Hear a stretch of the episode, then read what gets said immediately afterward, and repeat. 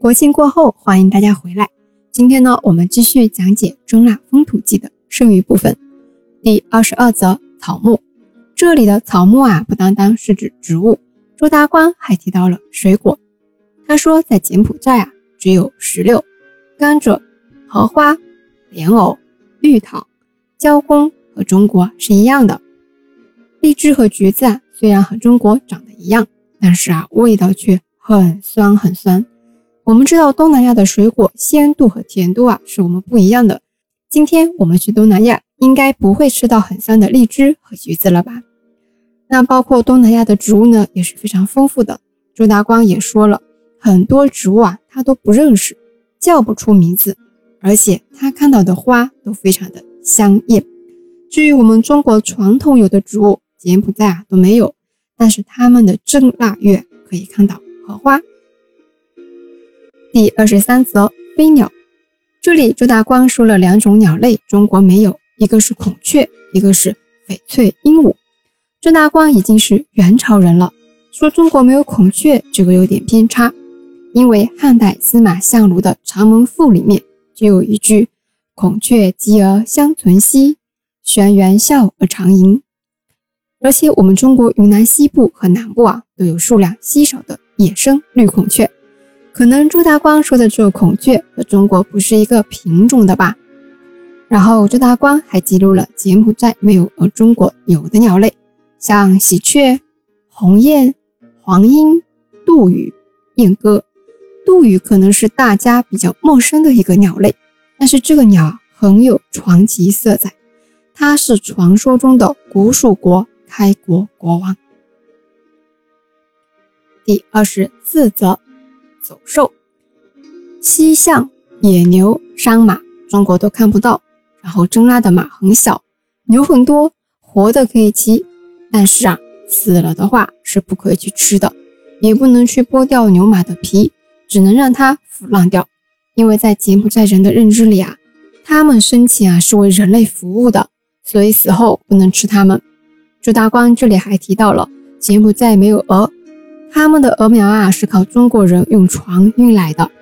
柬埔寨的老鼠大得像猫，还有一种叫鼠头脑，长得像刚出生的小狗。这么一说，有点恐怖哈。第二十五则蔬菜，周大光在柬埔寨见到了很多他不知名的菜，有很多菜呢还是长在水里的，像葱、芥、茄瓜、西瓜、冬瓜等。然后瓜茄到正月啊就上市了。然后柬埔寨呢没有萝卜、生菜、苦菜之类的蔬菜，那确实生菜原产地啊是地中海。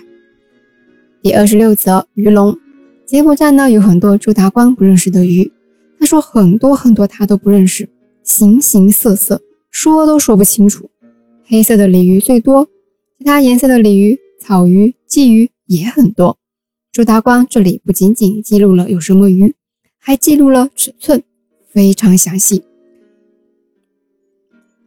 比如说有种土捕鱼，大的有两斤以上，虾有一斤多重，乌龟的脚啊有八九寸长，鳄鱼呢则大得像一条床，但是啊肚子上的肉非常鲜美。看来朱达光在柬埔寨吃的美食也不少，上鱼、湖鳗、田鸡，柬埔寨的人不吃。然后柬埔寨呢看不到螃蟹，估计是有，但是他们也不吃。第二十七则酝酿，讲到酿酒了。朱大光这里将酒分成了四类，看来朱大光也是个会品酒的人。第一等叫蜜糖酒，用草药酒曲或者蜜呢再添加一半的水。第二等柬埔寨人管他们叫蓬芽四，原料是种叫蓬芽四树的叶子酿造的。这个不惑倒想尝一下，好像没有喝过用树叶酿造的酒。第三等米酒，就是用米或者剩下的米饭酿造的酒。第四等糖饯酒，就是用糖做原料。还有一种酒，周大光没有给它分等级，那就是椒浆酒，原料是一种椒的叶子，它的酱汁啊可以酿酒。第二十八则醋盐酱面。制作白酒在柬埔寨呢没有禁令，那我们知道我们的盐酿酒等啊是官方的，但柬埔寨呢没有所以柬埔寨啊到处是酒坊。调料方面，柬埔寨人啊不会酿醋，那他们的酸味怎么来的呢？碾压树叶让叶子发出酸味来。因为柬埔寨啊它不出产小麦和大豆的缘故，所以他们也不知道酱油。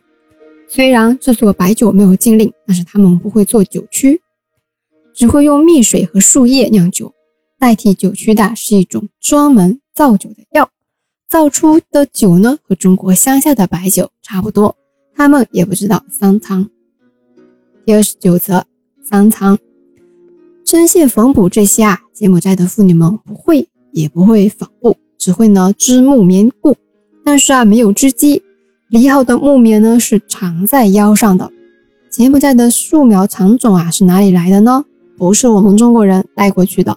而是从柬埔寨定居的暹罗人带过去的，也就是泰国人。第三十则器用，讲到生活用品了。在柬埔寨的普通百姓家里啊，像桌子啊、凳子啊、鱼啊、铜啊都没有，也没有灶台，在地上呢支起三块石头就是灶台了，非常原始。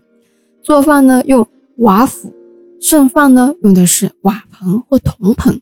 但是羹的话呀，是用树叶做成的小碗，还不漏水。朱大官呢对这个表示了好奇。祭祀神佛时啊，也是这样子。